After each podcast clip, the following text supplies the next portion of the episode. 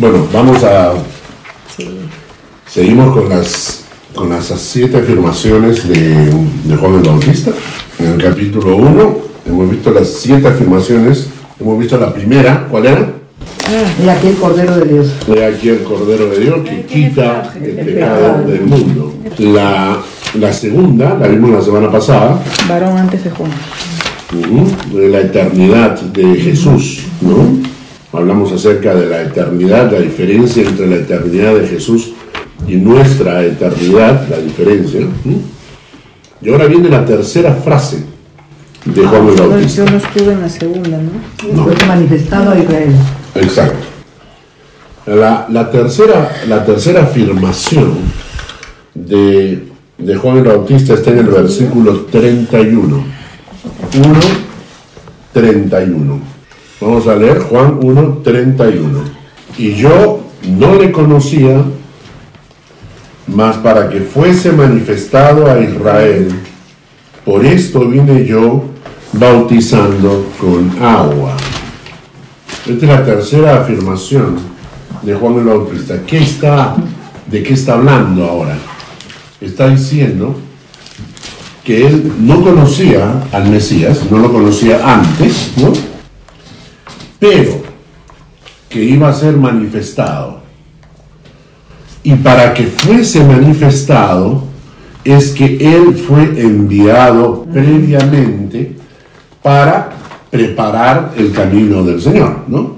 Y él dice, y yo no le conocía más para que fuese manifestado Israel, por esto vine yo, por esto, por esta razón, vine yo bautizando con agua. En cierta manera, el bautizo de Juan en agua, y, y recuerden que el bautizo de Juan era bautizo de arrepentimiento, y- y tenemos la aclaración, el domingo pasado lo dije en la iglesia, cuando Pablo llega a Éfeso, dice, el bautizo de Juan era bautizo de arrepentimiento y para creer en el Mesías que iba a venir. ¿no? Lo dice Pablo eh, frente a la gente cuando le preguntó si habían recibido el Espíritu Santo el día en que habían creído. ¿no? Entonces le dice, el bautizo de Juan era por arrepentimiento y para que crean en el Mesías que iba a venir. Entonces el, el- Juan lo que está diciendo acá es que yo, yo tuve un propósito en esta vida. Yo vine para eso. Yo vine para eso. Para mí es claro y yo sé la razón por la cual yo vine a esta tierra. Y era preparar el camino del Señor. Y lo dice de esta manera. Para que fuese manifestado a Israel. Por esto yo vine bautizando en agua. En conclusión, el versículo 31, con esta afirmación, Juan es consciente y define en forma clara cuál era el propósito de Dios para su vida.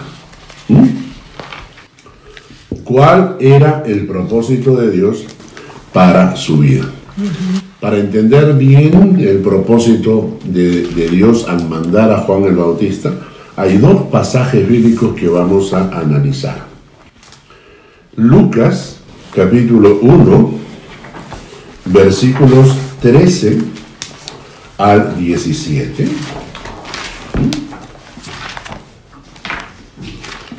Lucas capítulo 1, versículos 13 al 17. Y Lucas capítulo 1, versículos 67 al 80. Estos dos pasajes analizan el propósito de Juan el Bautista para venir a esta tierra. Repito, Lucas 1, 13 al 17 y Lucas 1, 67 al 80. Cuando yo analizo estos pasajes, los analizo de la siguiente manera. Y esto, este es un método de estudio bíblico que, para que ustedes aprendan, se los he hecho impreso. Cuando yo estudio un texto, esto se llama análisis gramatical. Cuando uno estudia la Biblia, Hay diferentes métodos de estudio bíblico que la gente debería aprender a estudiar para no estar ni ciegos ni ignorantes, ¿no? Hay métodos históricos. Un seminario. Método Sí, de sí, estudio sí, de método de estudio bíblico. Eh, hay un- inclusive, eh, alguna vez dimos un, un seminario sobre métodos de estudio bíblico basado en Gálatas. Cada capítulo de Gálatas estudiado de un- con una metodología diferente. Hay un método que es el, el método histórico, por ejemplo. Eh, el método analítico, ese es otro método. El método que estoy usando ahorita es simplemente lo que se conoce como el método gramatical.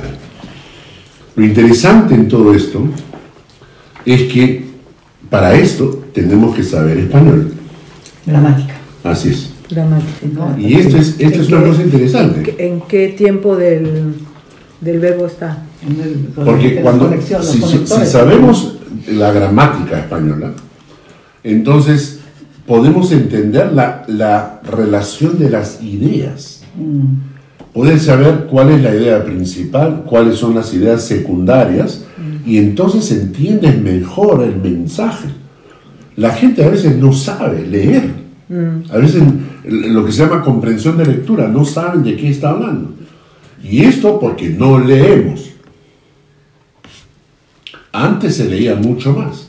Antes cuando el, niño estaba molestando en la casa, decía, ah, me anda a tu cuarto a leer un libro. Y tenían sus libros, sus, sus cuentos con figuritas, o así se ponían a leer. Hoy en día con el internet se ha perdido muchísimo. Tengo un amigo, tengo un amigo que, que toda su vida eh, él ha vivido de, de dos cosas. Una es este predicando, me lo invitaban a predicar, tú lo debes conocer, Jorge Pinto. Ah, sí. ¿no? Eh, iba predicando y, este, y la otra cosa que era, hacía era vender libros. Y con eso se mantenía, ¿no? Y, entonces él me cuenta, me dice, eso ya no, ya no funciona, ya no, Ya no. na- ya, ya no se venden los libros, la gente no compra libros, muy poca gente compra libros para leer. Todo lo, todo lo buscas en el internet y con eso tienes, ya está. electrónico. Muy bien. Entonces, por ejemplo, el pasaje que vamos a analizar, Lucas, capítulo 1, versículos 13 al 17, la parte de arriba. Lo único que he hecho ha sido de disgre- eh, disgregarlo Desglosarlo. o desglosarlo en forma gramatical según ideas principales y secundarias. ¿Mm? Lucas 1, 13 al 17 dice, pero el ángel le dijo, Zacarías, no temas, porque tu oración ha sido oída. Tu mujer Elizabeth te dará a luz un hijo y llamarás su nombre Juan. Y tendrás gozo y alegría, y muchos se regocijarán de su nacimiento. Porque, dice, porque uno será grande delante de Dios. Dos, no beberá vino ni sidra. Tres, será lleno del Espíritu Santo aún desde el vientre de su madre.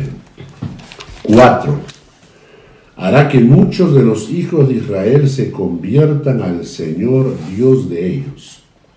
Y cinco, irá delante de él con el espíritu y el poder de Elías para, y entonces ahora vienen las ideas secundarias.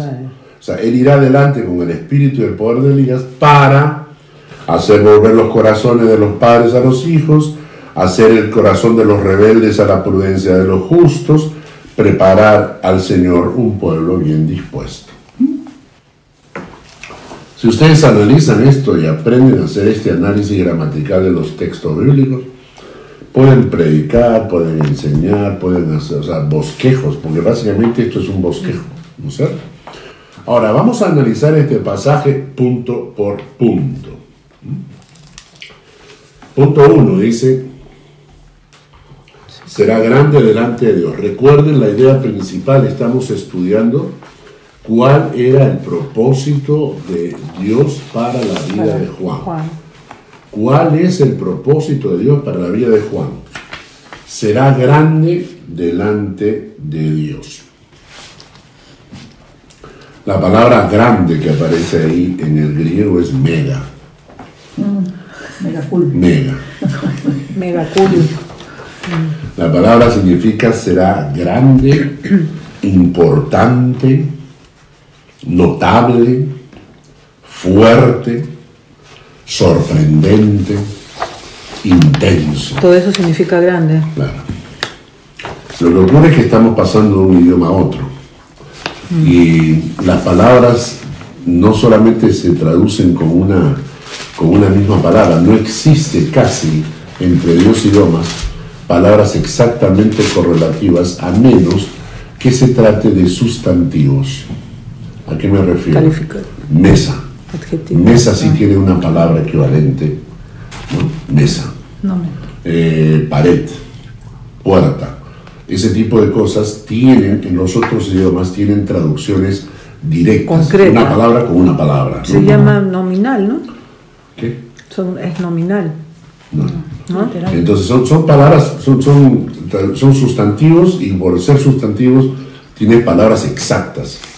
Pero cuando se trata de cosas que no son sustantivos en el término de cosas materiales, sino Adjetivos. sentimientos, eh, cualidades, adjetivos, este, este tipo de cosas, es muy difícil encontrar exactamente el mismo significado. Ya. ¿no? Entonces, mega sorprendente. Mega, que se puede traducir como grande, es súper, grande, importante, notable, fuerte, sorprendente, intenso, ¿no? ¿Y por qué utilizamos tantas palabras? Porque para nosotros que estamos estudiando en español, al, al tener todas estas palabras, entonces te haces una, una Una imagen de- del concepto. Claro es súper grande. Claro. ¿Mm? ¿Ok? Entonces el primer propósito de Dios para Juan el Bautista es que fuera grande delante de él. Esa era mi oración por mis hijos cuando eran pequeños. Yo siempre oraba por ellos y oraba diciéndole, Señor, que sean grandes delante de ti. Grande. Demasiado. Creo, me parece, que uno de los propósitos para la vida de todo padre y toda madre no es solamente educar y preparar los hijos para la vida, sino prepararlos para que sean grandes delante del Señor. Obviamente al final dependerá de ellos, es una decisión que ellos van a tomar. ¿no? Pero nosotros debemos darle a ellos todas las posibilidades, todo lo que esté a nuestro alcance para escuchar, y oír el Evangelio y tomar el camino del Señor. Y cuando una vez alguien me dijo, no, no, no, no, yo no quiero saturar a mis hijos con las cuestiones de la iglesia, porque después se vuelven rebeldes y no sé qué más. Yo me recordé de que en el colegio una gran influencia de los profesores, de sus amigos, de la televisión, de los medios de televisión, de Hollywood, de las películas, de las series de televisión para niños, tienen una clara, clara influencia diabólica. Es decir, a nuestros hijos los están bombardeando todo el tiempo 90%. en, en- en las cosas de- del diablo. Principios, creencias, lo que le llaman modernismo, lo que le llaman ser, este, o sea, eh, ser con pensamiento abierto, una mente abierta, o sea, todo eso todo el tiempo lo están bombardeando. Y cuando alguien me dice, "Ah, o sea, yo no quiero saturar a mi hijo, lo que estás diciendo se lo estás entregando al diablo. Y luego, cuando ese niño crece, ya es tarde. Sí. Cuando ya, cuando ya entraron en su mente y en su corazón, ya es tarde. Entonces, yo sé que mis hijos tuvieron que tomar una decisión individual, eso lo entiendo perfectamente. Pero mientras fue mi posibilidad, mientras estuvo a mi alcance, y les di todas las posibilidades de escuchar el mensaje, de asistir a la iglesia, y la escuela dominical, y los campamentos de jóvenes, y, y todo lo que yo podía hacer y leer con ellos la Biblia y cantar juntos en casa y orar juntos en casa. Y fue la manera de contrarrestar la influencia del mundo. Me parece tan tonto, tan absurdo, cuando los padres, por ejemplo, eh, deciden ir a la iglesia y no dejan a los hijos porque no, que no querían venir. O sea, claro, en algún momento los hijos van a decir, no quiero ir, mis hijos también lo dijeron. Pero tienes que tener después criterio, tienes que tener sabiduría para Negociar. guiarlos, negociar con ellos. Después nos vamos a, a comer esto. un helado, te, te ganas tu chocolate. Sí. Pero la idea básicamente creo que cuando, cuando dice Juan el Bautista que el propósito de Dios para él era que fuera grande, yo a veces me pongo a pensar si acaso no es el propósito de Dios para cada ser humano, que seamos grandes delante de Él. Y nosotros como padres, como madres, nosotros quisiéramos eso para nuestros hijos. Entendemos que ellos van a tomar su propia decisión en algún momento de su vida, pero uno hace lo que puede. Y mientras tanto estás orando, intercediendo por ellos para que el Espíritu Santo pueda obrar en su corazón. Inclusi- inclusive a veces no querían ir a la escuela dominical y le decíamos, ya pues quédate escuchando el, el culto, que- quédate escuchando el, ¿cómo se dice? El, el sermón. Y es en una de esas que Mark hizo su decisión, ¿no? Claro. Que después, claro, se- lo hizo más cada vez más eh, consciente, pero en una de esas prédicas, cuando Carlos dijo, ya, ¿quieres orar para recibir a Jesús? Y Mark hizo así, ¿no? Sí, pero- Y claro, después dijo que fue más consciente, con el tiempo eh, él mismo, pero, Claro. o sea, si no van a la escuela dominical, por lo menos que Sí. escuchen el- el- la prédica, ¿no? Y, y con Jancito fue en una reunión de jóvenes en Calvary Chapel. En Calvary Chapel. Fue una reunión de jóvenes y yo di una, un estudio para los chicos, había traído invitados y fue una prédica evangelística e invité para que recibieran al Señor en su corazón y empezaran una vida con Cristo. Entonces dije, y si alguno de ustedes ha orado conmigo ahora, acérquese a mí después de la prédica para darle algunas pautas sobre la vida cristiana. Y terminó la reunión y todos nos fuimos y cuando estábamos subiendo al auto, de Jancito me dijo, papá, entonces, ¿qué me vas a decir? Le dije, ¿de qué estás hablando? Tú dijiste que el que oró contigo en, la- en- en el culto tenías que decir algunas cosas y ahí me, me senté con Jancito a hablar acerca de orar y leer la Biblia y crecer en la fe, etcétera, etcétera. Ahora ellos eran niños, entonces a veces ellos ni se acuerdan de esas cosas. ¿no? Para nosotros los padres es, te impacta porque son tus Sí, hijos. con el tiempo se fue acentuando, pero Entonces, ahora el punto es el siguiente, ¿no? O sea, para, para Juan el Bautista está claro. Yo tengo un propósito en la vida, ser grande delante de Dios. ¿Te puedes imaginar eso? O sea, ¿cuál es el propósito de, tu- de Dios para tu vida? Tú puedes decir, yo estoy seguro que, que Dios quiere que sea mediocre para Él. ¿Sería esa una respuesta correcta? Yo creo que, que Dios quiere que yo sea un don nadie en la fe. ¿Me eh, eh, ¿Acaso no es el propósito de Dios que nosotros le sirvamos con todo el corazón? Entonces Juan sí lo tiene bien claro. Nosotros no lo tenemos claro, pero Juan lo tenía en claro. Ser grande delante de Dios. La segunda cosa que dice es no beberá vino ni sidra. Es el voto del nazareato. ¿no? Exactamente, es el voto del nazareato. Persona que hacía un voto de dedicarse a Dios y al servicio de los demás. Este voto podía ser perpetuo o por un tiempo. El término viene del hebreo nazar, que significa separado. El que hacía el voto tenía que separarse o abstenerse de ciertas cosas. Como por ejemplo, no podía ingerir ni vino, ni sidra, ni licor de uvas, ni siquiera uvas frescas o secas, ni pasas puede comer, porque de ahí sacaban el vino.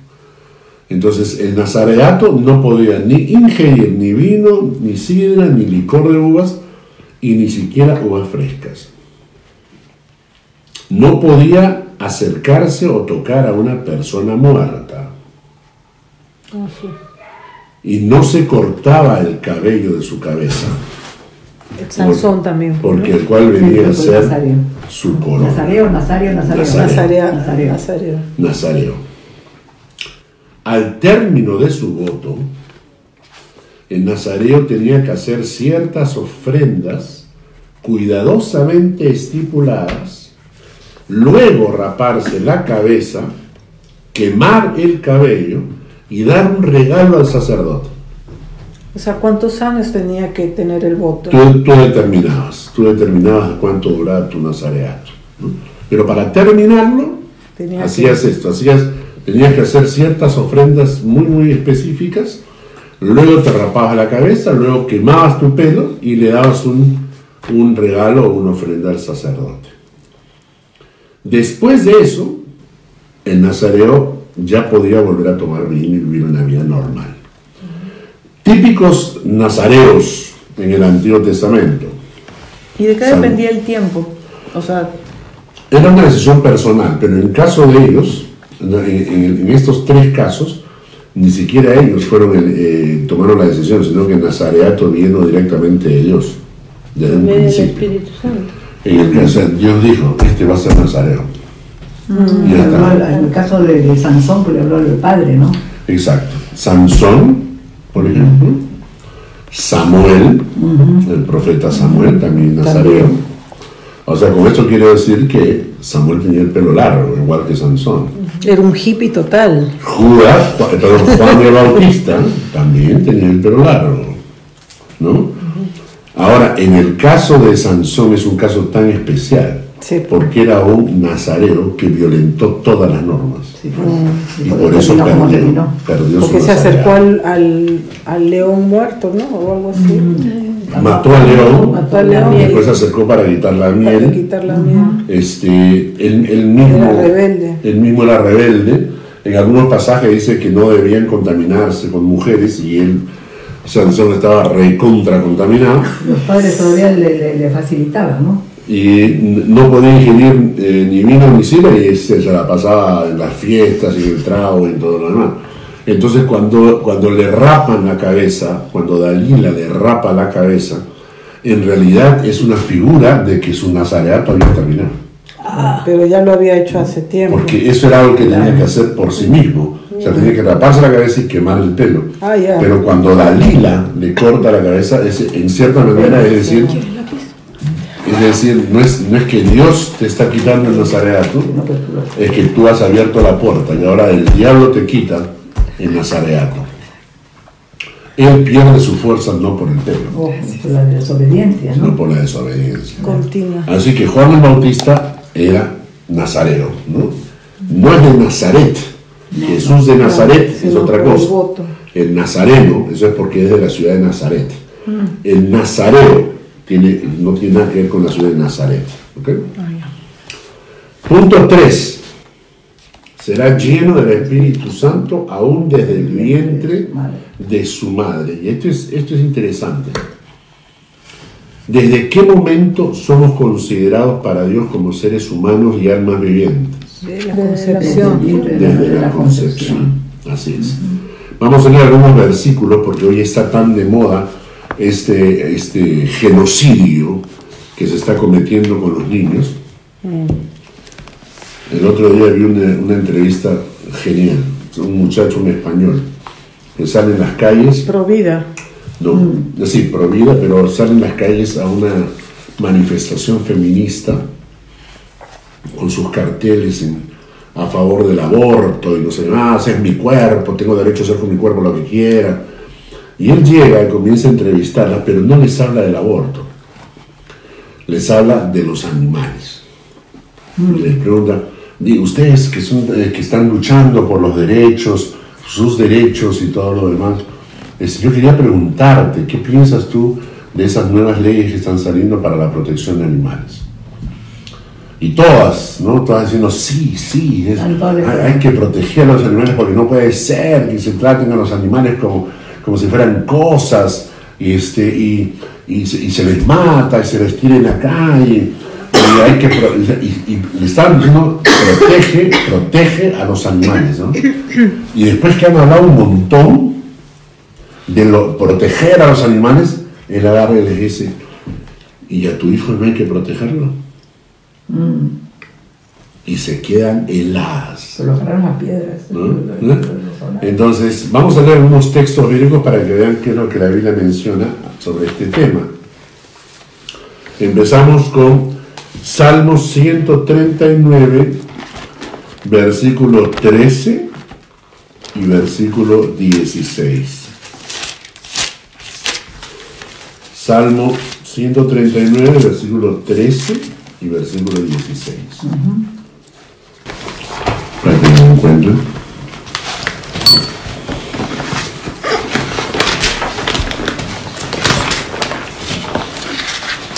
Ahí está el 139. lo- 39 está después de 132. Salmo 139, versículo 13, versículo 10, 13 y 16. ¿Lo tienen ya? Sí, Ya. Porque tú formaste mis entrañas, tú me hiciste en el vientre de mi madre. Mi embrión vieron tus ojos, y en tu libro estaban escritas todas aquellas cosas que fueron formadas, que lu- fueron luego formadas, sin faltar una de ellas. Mi embrión. Mi embrión vieron tus ojos. sí. Tú me formaste mis entrañas y tú me hiciste en el vientre de mi madre. Mi embrión vio en tus ojos y en tu libro estaban escritas todas aquellas cosas que fueron luego formadas sin faltar una de ellas. Ahí la, la traducción en lenguaje actual traduce así. Tuviste cuando mi cuerpo fue cobrando forma en las profundidades de la tierra. Aún no había vivido un solo día cuando tú ya habías decidido cuánto tiempo viviría. Y lo habías anotado todo en tu libro. Interesante, ¿no? Mónica, Jeremías 1.5.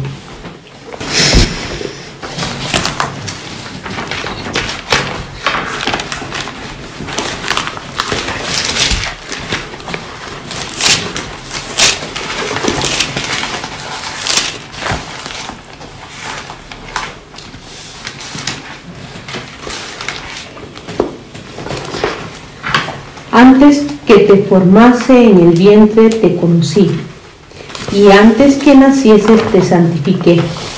Te di por profeta a las naciones. Y esto se lo dice Dios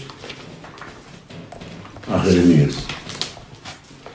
Antes que te formase en el vientre, antes de formarte en el vientre, te conocí, ya te conocí. Antes que nacieses, ya te había santificado. Y te había dado por profeta a las naciones.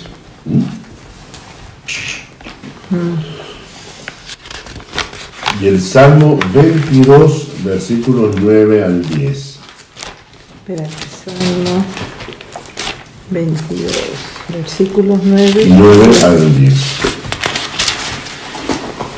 Salmo, salmo, salmo. 22.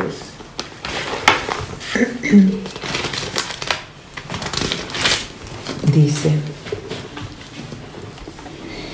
pero tú eres el que me sacó del vientre, el que me hizo estar confiado desde que estaba en los pechos de mi madre. Sobre ti fui echado desde antes de nacer. Desde el vientre de mi madre, tú eres mi Dios. Bueno, Salmo 22, 9, 10. creo que queda clarísimo que cualquier persona que se jacte de ser cristiano no puede en forma absoluta defender ningún tipo de ley abortiva. Cualquier persona que defienda el aborto se está enfrentando directamente a la enseñanza de Dios. ¿Cierto? ¿Qué hacer?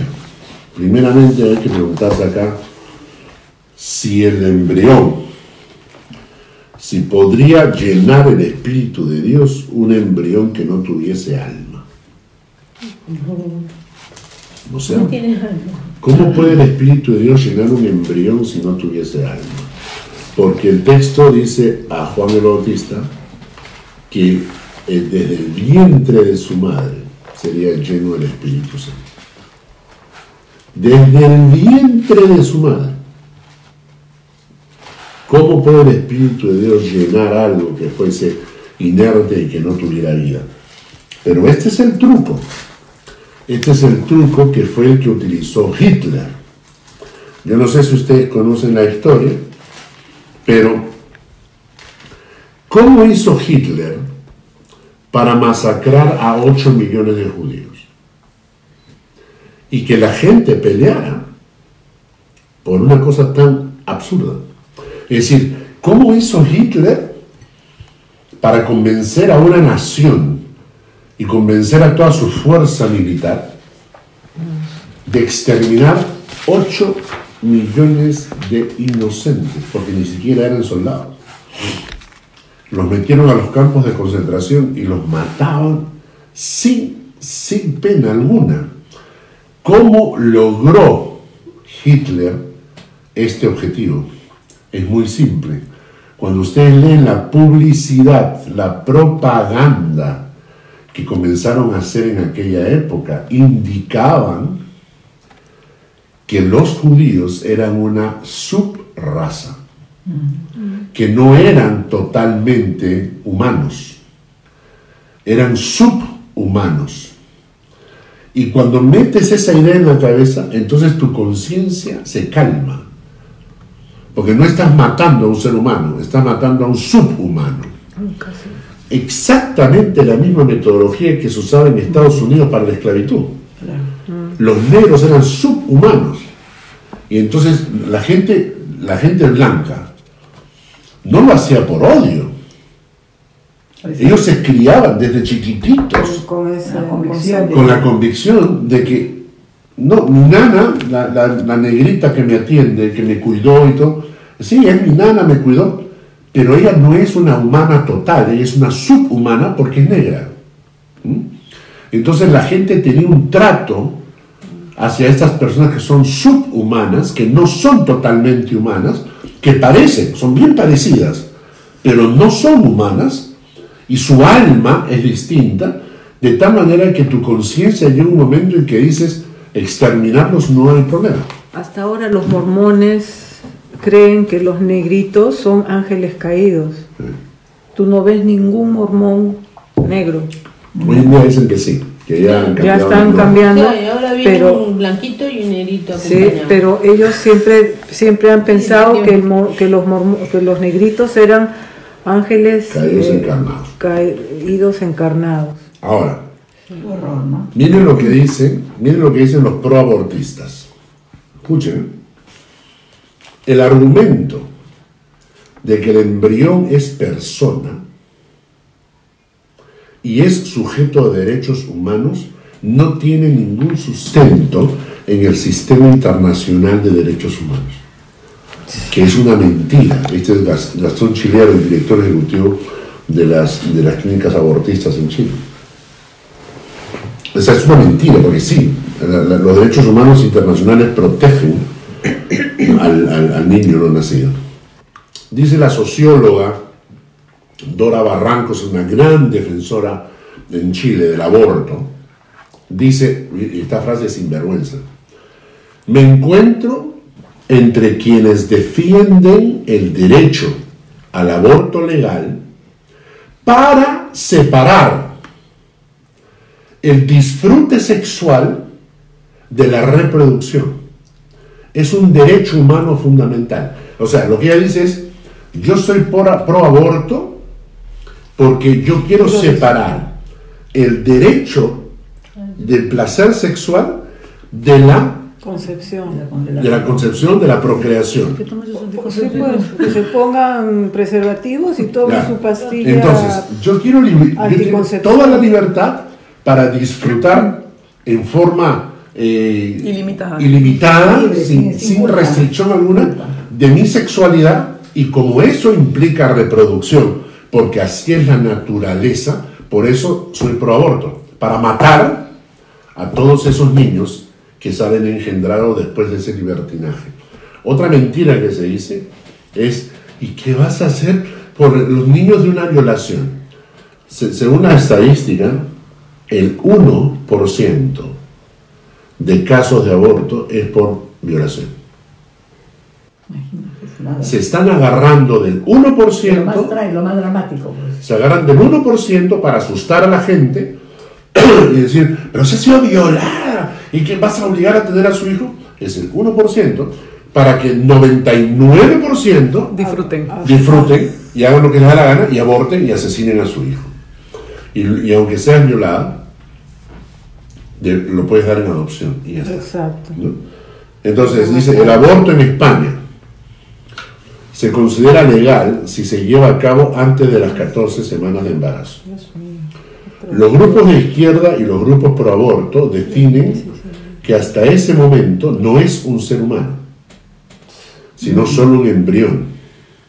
Y por lo tanto no puede ser tratado como ser humano. Un tejido más de la madre, ¿no? Escuchen, a partir del 2002, Suiza legalizó el aborto voluntario en el primer trimestre de gestación. Los costos de esta interrupción están cubiertos por el seguro médico básico, Dios. que es privado y obligatorio. En Suiza no se necesita argumentar ninguna razón para acceder al aborto. El derecho del aborto es enseñado en las escuelas públicas a los niños a partir de los 14 años de edad. Porque según la estadística, en Suiza la vida sexual de los adolescentes empieza entre los 14 y 15 años de edad. Tuviste esa chiquilla en el hospital cuando me fui a hacer el tratamiento, ¿te No. acuerdas? Una que entró sola. Ah, una chiquita. Para mí, esa chica a esa edad no tiene problema que tiene una persona mayor. Claro. Yo ahí mismo pensé, esta niña ha venido a hacer eso. Bueno. Pero si lo hacen ¿no? como si no fuera sola, a como si se fueran a sacar una A ese muela. senador de Estados Unidos que habló en contra del aborto, este, no me acuerdo de dónde es él, pero dice que en Estados Unidos, en algunos este, estados, están autorizando el aborto hasta prácticamente el día antes de, de- de- De del nacer. Ahora sí, en Nueva York no aprobado Pero dice, eh, eh, porque no es una persona, porque no ha nacido, porque no ha- eh, todavía no, no ha salido del vientre de la madre, entonces pertenece a la madre, qué sé yo. Pero dice, eh, los médicos practican el aborto, destrozan a esa criatura, ¿no? Para matarla dentro del vientre de la madre, pero extraen cuidadosamente y después comercializan el- el- los riñones, el, el hígado, el corazón, los Y- tejidos y los venden como tejidos humanos. Entonces, ¿qué cosa era lo que sacaron del vientre de la Claro. madre? Un ser humano. pues. No, y es interesante porque si tú matas a una mujer embarazada, según la ley americana, si tú matas a una, una mujer embarazada, te culpan de dos homicidios. Claro. Sí. Entonces, ¿co- co- ¿qué, qué cosa que había dentro de la panza? Y lo interesante está en que esta gente que, que hace los abortos, una mujer estaba explicando, como destrozan al niño en la barriga de la madre, Sí, lo sacan por partes, pero para que no venga infección alguna dentro de la mamá, tienen que reconstruir el cuerpo Para ver si que están han todos sacado los todas las partes, todos los pedazos. Claro. Y entonces cuando ya tienen un niño formadito, ah, sí, hemos sacado todo, pero lo que tú ves ahí es un niño formado. O sea, y esto es... Esto es ah, no, es que estamos Ya viendo, es- es el- estamos viendo en el, en planeta del absurdo, de la, de la bestialidad, ¿no? Y La- lo, y lo ¿no? que me enteré de una que les habló al gobierno argentino, a los senadores, dijo, yo era pro aborto y, y, y- y estando en esa lucha de convencer a las mujeres de que solo era un coágulo de sangre, que no era un ser humano, era solo un coágulo, mi amiga salió embarazada y mi amiga me pidió, me rogó que la acompañara. Y fue la primera vez que vi un aborto en la vida real. Yo no había visto nunca un aborto. Y desde ese entonces soy pro vida.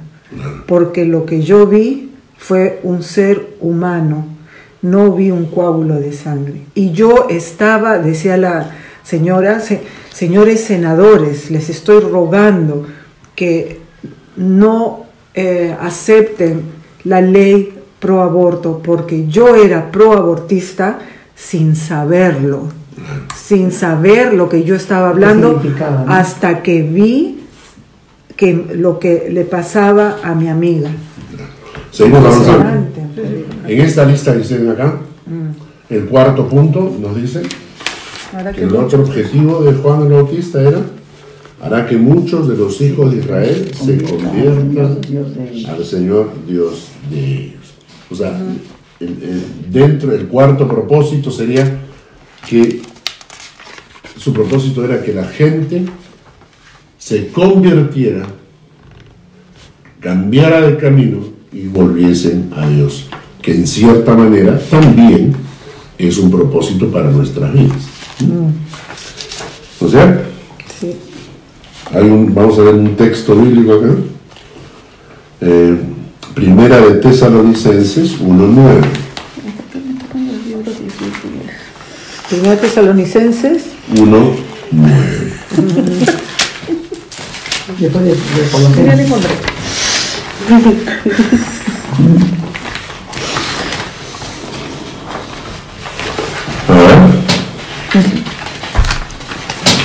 Lucy lo está buscando. Nomás, sigue. Ah, Porque ellos mismos hablan de lo bien que ustedes nos recibieron y cómo se apartaron de los ídolos y se volvieron al Dios vivo y verdadero para servirlo.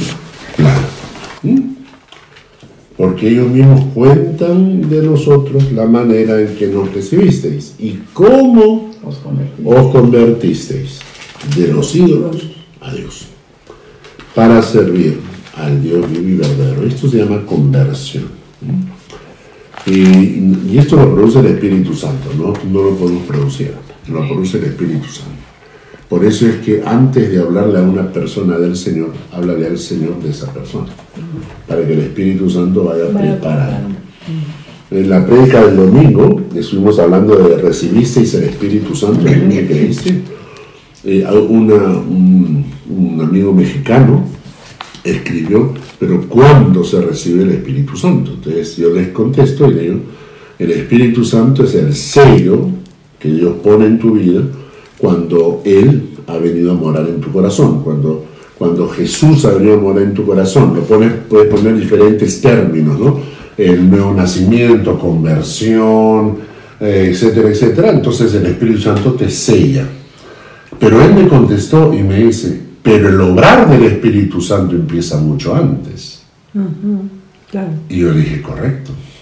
El Espíritu Santo va, porque es el Espíritu que te da convicción de pecado el Espíritu Santo va tocando tu vida para llevarte al Señor. Que Él entra en tu vida es en el momento de la conversión, pero desde antes Él va obrando. Entonces, el trabajo de la conversión no es algo nuestro, es algo del Señor, ¿no? Entonces, pero Juan lo tiene claro. Juan lo tiene claro, ese es el propósito de Dios para su vida, que se conviertan al Señor. Eso es algo que yo debería definirlo como mi propio, mi propio objetivo también. Y el quinto punto. Irá delante de él con el espíritu y el poder de Elías, para hacer volver los corazones de los padres a los hijos, para hacer el corazón de los rebeldes, hacer volver el corazón de los rebeldes a la prudencia de los justos, para preparar al Señor un pueblo bien dispuesto. ¿Qué dice de Elías?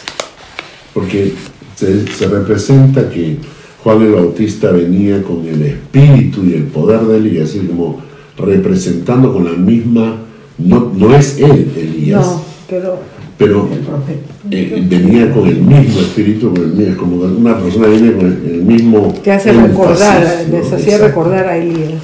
Lo interesante es que lo que, lo que Juan Bautista hace tiene que ver con la familia, porque dice, hará volver el corazón de los padres a los hijos, que muchas veces justamente el Evangelio hace eso. Unir a, unir a las familias. Hace volver el corazón de los rebeldes a la prudencia de los justos. Y te encamina. y para preparar al Señor un pueblo bien dispuesto.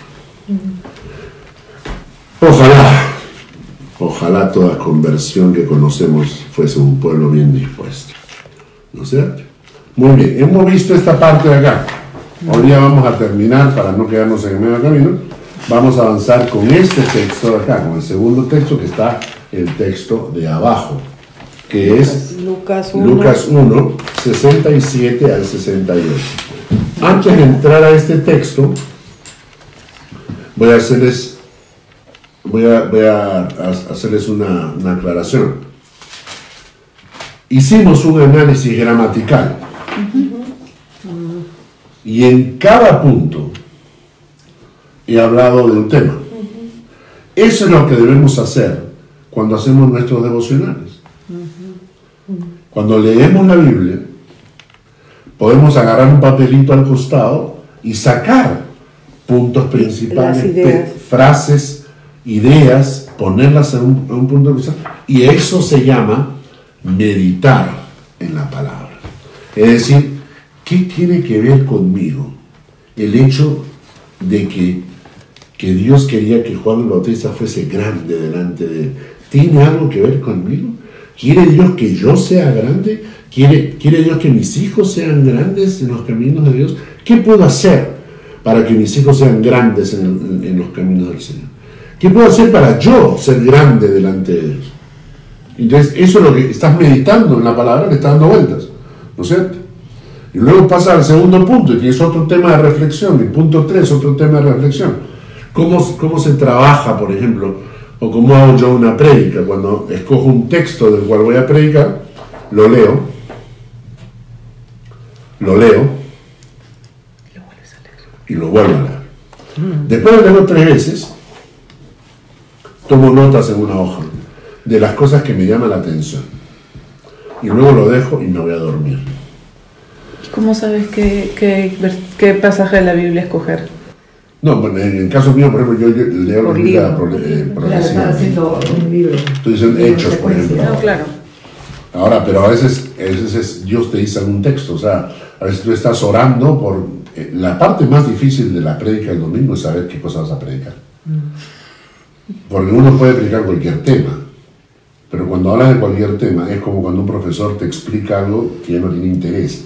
Entonces, yo te puedo hablar de cualquier tema, pero para que la prédica realmente eh, eh, Se sea- llega al corazón tiene que venir de Dios. Dios tiene que ponerte esa carga en el corazón. Es la parte más difícil a la hora de predicar. Cuando tienes 40 años predicando, entonces armar un bosquejo no es difícil. antes, claro. Armar un bosquejo no es difícil, pero el tema es lo el que, ¿Cómo que- enfocarlo? Exacto, y eso es, eso es lo más difícil. Pero cuando ya Dios te dio el tema, te dio el texto, te dio el pasaje, lo que fuese, entonces lees, lees, lees, y luego tomas notas y lo dejo ahí. Y me voy, preparo el estudio de hoy, y, y al día siguiente regreso y vuelvo a leer y, y voy formando recién. Pero ahí vas, vas reflexionando sobre cada frase. El pensamiento del domingo recibisteis el Espíritu Santo cuando creísteis. O sea, ¿realmente hay evidencia del Espíritu Santo en tu vida cuando creíste? Y esa, esa sola frase fue mi tema. Y, y yo le daba vueltas y le daba vueltas y le daba vueltas. Me iba a dormir y cuando estaba durmiendo estaba con las ideas ahí. Me tenía que levantar a escribir las ideas. O sea, ¿no? de, esa manera vamos meditando. Por eso la palabra dice, de, de día y de noche meditarás. Y a veces palabra. hasta habla dormido. Predica, Predica, Predica dormido. o sea. Arrepiéntete, mujer.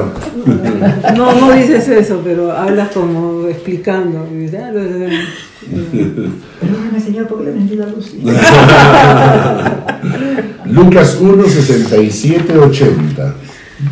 67, 80.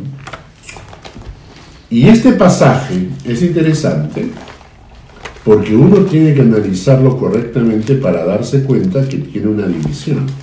Que la primera parte habla de Jesucristo el Mesías y que la segunda parte habla de Juan el Bautista y no de Jesús. Entonces vamos- a leerlo. Y dice. dicho ah, Lucas 1. Lucas 1, Yo- yo lo 67. volví a buscar. 67 al 80. Estaba buscando Lucas 67 y dije, ¿qué Dios mío? No, no hay 67. ¿Ya? Ni tampoco fue.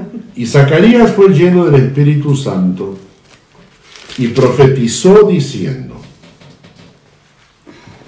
bendito el Señor Dios de Israel, que ha visitado y redimido a su pueblo, y nos levantó un poderoso Salvador en la casa de David su siervo. Ok, ¿de qué me está hablando? ¿De quién me está hablando? Del Salvador que- que Dios ha visitado a su pueblo, etcétera, ¿no?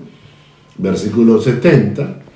Como habló por boca de sus santos profetas que fueron desde el principio, salvación de nuestros enemigos y de la mano de todos los que nos aborrecieron, para hacer misericordia con nuestros padres y acordarse de su santo pacto, del juramento que hizo Abraham nuestro padre, que nos había de conceder, que librados de nuestros enemigos, sin temor les serviríamos en santidad y en justicia delante de Él todos nuestros días. Y luego dice, y tú niño, ¿no? Y tú niño. ¿De qué niño? Normalmente yo he escuchado De Juan. Claro, yo he escuchado predicas donde dicen, y tú niño, y han hecho, dicen, es Jesucristo. Porque como es el niño salvador, es Jesucristo.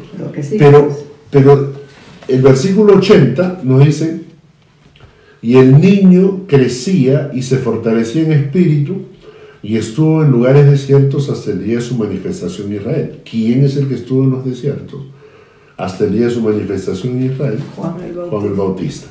Quiere decir que a partir del versículo 76 hasta el 79 ya no me está hablando de Jesús como el Mesías, ya me está hablando del niño Juan el Bautista que estaba naciendo. Y la profecía, quien hace esta profecía es el papá de Juan el Bautista, Sí, Zacarías. Zacarías. Zacarías.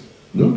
En el 76 dice, y tu niño profeta del Altísimo serás llamado, Claro. Porque irás delante de la presencia del Señor para preparar sus caminos. Mm. Y entonces, y clarísimo que está hablando acerca de Juan el Bautista. Entonces dice, profeta del Altísimo serás llamado. Irás delante de la presencia del Señor. ¿Para qué? Y ahí vienen los cuatro puntos.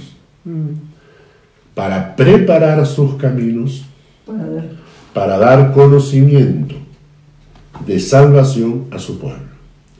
¿Qué hace el conocimiento de salvación? Perdón de pecados por la entrañable misericordia de nuestro Dios con que nos visitó. Entonces, el conocimiento de salvación a su pueblo lo que hace es traer perdón de pecados. Punto 3. Para dar luz a los que habitan en tinieblas y en sombra de muerte, para encaminar nuestros pies por caminos de paz. Y esto es interesante porque esta es la descripción de la vida de Juan el Bautista. Esto es lo que Juan Bautista tenía como propósito para su vida. A mí me encanta porque de aquí yo puedo sacar ejemplos para mi propia vida. Ah, preparar sus caminos. ¿Cuántas veces nosotros preparamos el camino del Señor? Nosotros no sabemos cuánto a veces la gente conoce al Señor, no sabemos. A veces quisiéramos que la gente hiciera la decisión inmediata cuando ora con nosotros, a veces eso viene después. A mí me encanta, por ejemplo, cuando estoy en la iglesia y viene, por ejemplo, este, Carissa, la hija de Julia Rubos, ¿no? que viene y me abraza, ¿no? etcétera. O cuando viene Dominic, el hijo de Bernie, ¿no? y este, o cuando viene Rosángel, o sea, las- los hijos o las hijas de, de nuestros amigos que llegan y que, que tienen ese cariño ¿no? Con- conmigo. ¿no? Y yo siempre me pongo a pensar y digo, en realidad es preparar el camino del Señor. Quizás venga otra persona, otro predicador, otro pastor más adelante y, y el Señor los use para pum, tocarles el corazón, pero tú les diste, tú preparaste el corazón de ellos, no, no creas una barrera, no diste un mal testimonio, no le diste una mala imagen. O sea, cuando ellas recuerdan, ay, cuando yo iba a la iglesia, no tienen mal recuerdo, claro. sino tienen un buen recuerdo. Y si Dios les toca el corazón, en realidad hemos hecho una función como la de Juan el Bautista. Preparamos el corazón de ellos para el tiempo correcto. ¿no?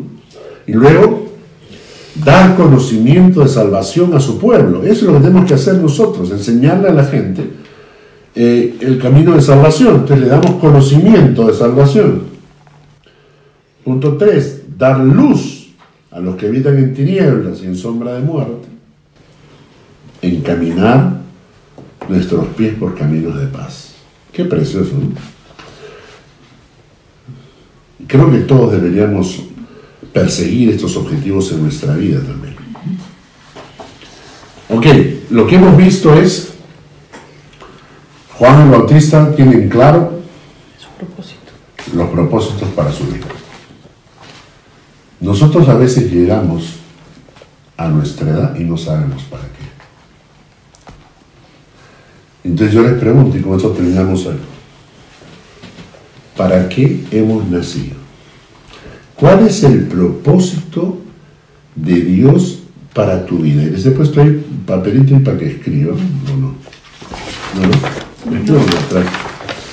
Bueno, por ejemplo, y vamos a, vamos a discutir. Por ejemplo, tenemos, ¿cuál crees tú que es el propósito de Dios para tu vida ahora? Tiene que ver como, como esposo, como esposa, como padre, como madre, como miembro de mi familia, como pastor, como amigo, como miembro de la iglesia, eh, está por hecho estar en Suiza, por, eh, o sea, hay tantas posibilidades, ¿no?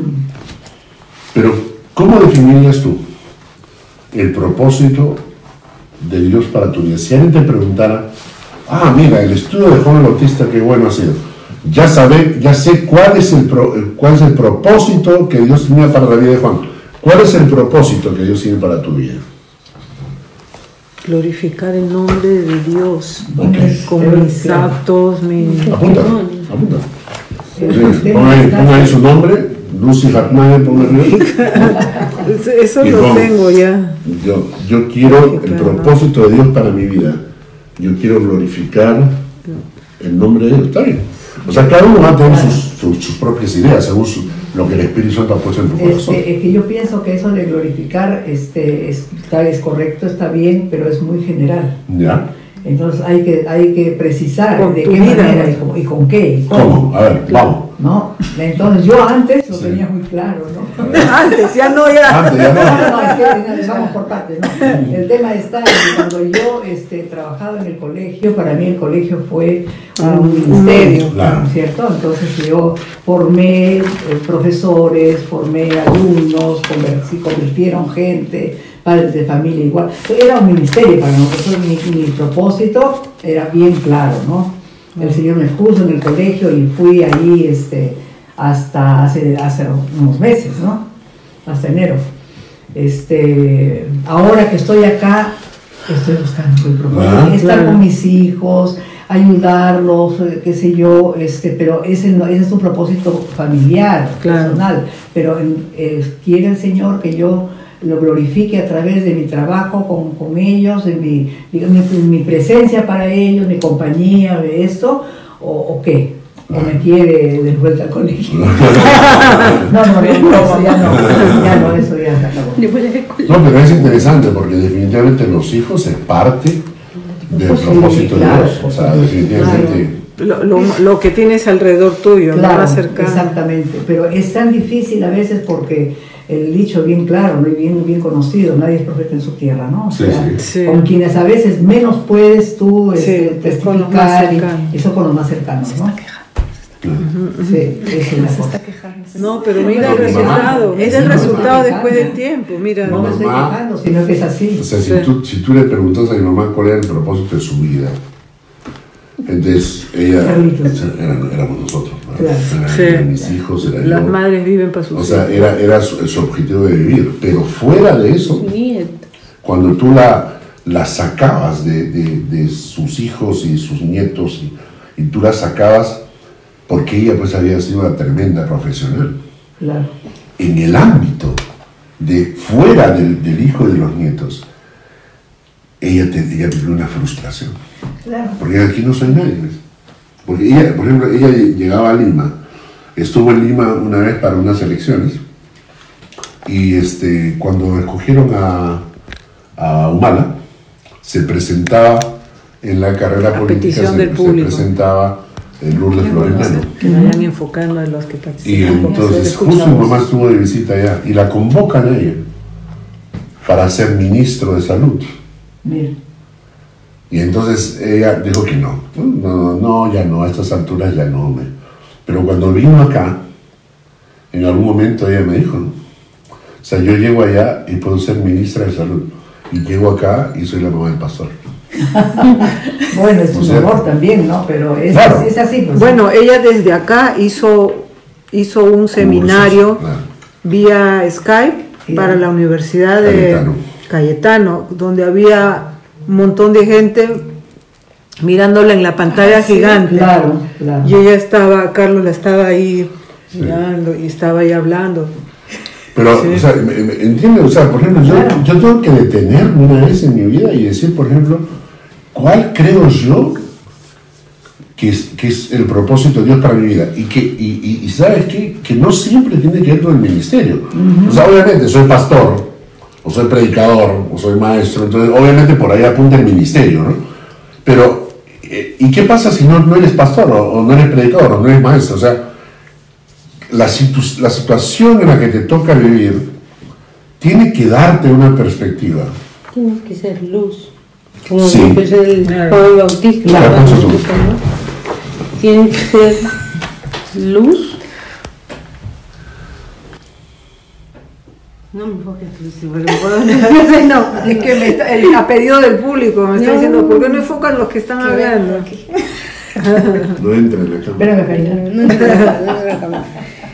Y este. Tenemos que dar testimonio, ¿no? De, Pero yo te pregunto. Mónica, ¿cuál es el propósito? ¿Qué, qué propósitos crees que, que tiene Dios para tu vida? ¿O qué crees tú que, que te toca hacer en esta tierra ahora? Es que si- lo pones, te voy a decir lo mismo que ha dicho Lucy, darle la gloria y la honra. ¿Cómo? Con mi Claro, testimonio. Pero, pero, ese, pero esa en cierta manera, como dice Rosa, General. es una respuesta así Una como general. amar a Dios sobre todas las cosas, amar a mi no, prójimo. no, escúchame. No es fácil. Lo que ma- a mí lo que siempre te- tengo en mente es que, que mis acciones hablen más que mis palabras. Ya. Entonces mi forma de ser con la gente, claro, a veces soy media regañona, ¿no? Pero que mis acciones hablen más de, de lo que yo pueda decir, porque a veces hay mucha gente que habla, habla, habla, pero con sus No. acciones, lo que con una mano hacen, la, la- embarran con la otra. Entonces yo, en vez, yo, eh, ustedes me conocen, yo trato de no estar adelante, no me gusta estar adelante, sino más bien atrás, ayudando de la cámara, qué sé yo, esto, pero que con mi vida sea mm, eh, más, ah, ¿cómo se dice? Testimonio sin palabras. Testimonio sin palabras. Pero no siente que son respuestas muy, Yo sí tengo mi respuesta. A ver. Yo creo que ahora, en este momento, creo que de repente los propósitos cambian con el Claro, claro. Así es. Tengo dos propósitos, creo yo. Uno es acercarme más a Dios porque en el tiempo que estoy aquí me da tiempo para... No, Lucy. Me da, me da tiempo para sentarme, a estudiar la palabra, a leer, a conocer más a Dios, cosas que en Lima no hacía jamás en mi vida. Ofrece, ofrece, soltera. No. y dedicarme a mi hijo que tampoco lo hacía cuando estaba en Perú. Claro. Ok, perfecto. A mí, o sea, por ejemplo, en tu situación, para mí, una de las cosas claras que yo tuve toda, la, mi, toda mi vida, era, fuera de ministerio, fuera de pastor, fuera de lo que fuese, yo tenía, para mí era muy claro que mi propósito era, en esta vida, era cuidar la vida espiritual de mis hijos. Sí, pues. Por ejemplo, para mí- y para mí eso ahora es ya. Beck. Y ahora ya, Bueno, ahora ya se fueron. Sí, sin Betty Gangen. Beck, Pero, eh, eh, porque yo, en las manos de Dios. yo puedo, o sea, todo el mundo puede contestar en forma tan amplia, Claro, ¿no? muy general. que, que al final dice sí, no, basta pero Todo y nada. para- eh, ¿cuál es el propósito para prepararme para la venida del Señor? O sea, sí, pero, pero si lo ponemos en concreto, si ustedes ven los ejemplos que escriben de Juan el Bautista, Son es tan claro, ¿no? yo venido para esto, para esto, para esto, que creo Pero es que Juan el Bautista no lo escribía por él solo, lo decía su padre Zacarías. Tú vas no a lo ver para decía él. solo. Juan no Él no pensó- le dieron se sentarse a pensar, dieron ¿no? a él la Pero él- tarea. Le dieron la Sí, tarea. pero él lo reconoce y lo acepta, porque en algún momento él dice, yo he venido, soy la voz del que clama en el desierto, ¿no? Bueno, ya, pues, pero él ya lo criaron con esa Yo, línea. por ejemplo, ¿no? yo, yo lo veo desde mi punto Ya de la vista. línea, ¿no? Yo creo Aquí que caminas. Yo creo que en este momento, por ejemplo, es para mí en el caso, por ejemplo, tu- tuyo de Mónica, o sea, yo creo que tú deberías entender que creo que el propósito, uno de los propósitos de Dios para tu vida o que deberías asumir, ¿ah? Amado esposo. Creo que sí. Creo que, por ejemplo, tú dices, el propósito que yo asumo como mío personal, como un reto personal, es la vida espiritual de mi esposo, por ejemplo. ¿no? Lo- yo, yo lo pensaría de esa manera. ¿no? También yo estaba evaluando en este tiempo, por ejemplo, creo, creo que uno de los propósitos que Dios tiene para mi vida es amar a mi esposa y eh, escuchen bien por qué. Más que a la iglesia. Eh, amar a mi esposa porque yo he notado que esa, esa relación de amar a mi esposa es tan impactante en el corazón de la gente. O sea, la gente ve eso y los corazones son tan impactados, ¿no? Que creo que es un propósito que a veces perdemos de vista. ¿no? A veces perdemos de vista que ese es un... Porque por- últimamente la gente me decía, ¿no? O me hace comentarios, ¿no? Ay, miren el pastor. ay, ¿Mm? Pero Pero, es que no era así. Claro. Sí me han o sea, yo- contado. El propósito que ha nacido ahora estos últimos años. Entonces, por ejemplo, yo lo asumo y si yo tuviese que yo escribiría eso como un propósito en mi vida. ¿No? O- ojalá lo pueda cumplir, pero por lo menos lo tengo como propósito. Por lo menos ya sabes que existe. Pero, por ejemplo, ese tipo de cosas, ¿no? Y sería bueno, sería bueno que nosotros definiéramos. Yo personalmente, por ejemplo, creo que el propósito, o sea, la, la iglesia, nuestra iglesia, hay varias personas que creo que Dios tiene un, muy un propósito muy claro para la iglesia de nosotros. O sea, creo que Dios ha traído a Rosa, ha traído a los RART en realidad, pero aparte de eso, o sea, gente que está en la iglesia, Mónica, gente que está en la iglesia, que creo que el propósito de Dios tiene que ver con su iglesia. Yo quiero una iglesia ahí, necesito esta gente ahí, por ejemplo, ¿no? Entonces, creo que es bueno que un poco de bajemos a la tierra y definamos, Aterricemos en cosas aterricemos y digamos, Cosas concretas. yo, sí, yo creo que, que para mí el propósito de Dios, por lo que me toca vivir, por lo que me toca vivir, creo que mi propósito enfo- eh, tiene que estar enfocado en esto. Para no hablar así tan a lo... Mm, tan- Románticamente. No, de claro. forma tan gaseosa. Porque no, Tan- tan- no digas a nada, pero a nada. especificar. Y, y yo les dejo eso para que lo piensen, porque creo que fue tan, tan claro para mí que Juan el Bautista sabía. Yo no le conocía, pero para, para, para ser manifestado es por eso que yo he venido bautizando. Es el, mi- el propósito es manifestar al Mesías y para eso estoy acá. Ese puede ser un mensaje para un domingo. ¿Cuál es el propósito de tu vida? Gracias. Y Gracias. que la gente salga con un propósito de la iglesia. Pero es que a veces es tan difícil, porque yo muchas veces me he hecho esa pregunta, o sea, Porque va cambiando. ¿ah? ¿para Sí, qué? ¿no? O sea, realmente, ¿cuál es? Y si nunca lo hubiera preguntado ahorita, creo que nunca lo hubiera descubierto, porque lo, o sea, Claro. como Claro. que recién se me prendió el foquito de que eso era. Claro.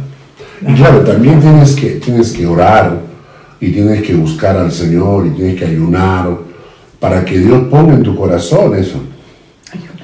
Para que, para que Dios te diga, 18 horas. porque Dios te pone una carga. Y Dios te pone esa carga en el corazón porque Dios quiere que hagas algo con eso, ¿no? Entonces a veces, eh, a veces nos pasamos toda la vida eh, flotando, es decir, muchas veces el, el objetivo, ok, ¿cuál es el propósito de tu vida? Mira, sabes que mi propósito es trabajar, pues, trabajar para mantener a mi familia y, y te la pasas toda la vida así. Y cuando llega el momento en que dices, se terminó el trabajo, me, me jubilé. ¿Y ahora para qué vivo? Nadie se muere. Se muere. Porque yo no tienen propósito en la vida. Se deprimen. y Uno tiene que buscar, por eso tiene que, siempre hay Bueno. un propósito, ¿no? Oramos. Gracias Señor por esta noche y por este estudio. Y gracias porque hemos aprendido algo nuevo. Guíanos, oh Dios, en el nombre de Jesús. Amén.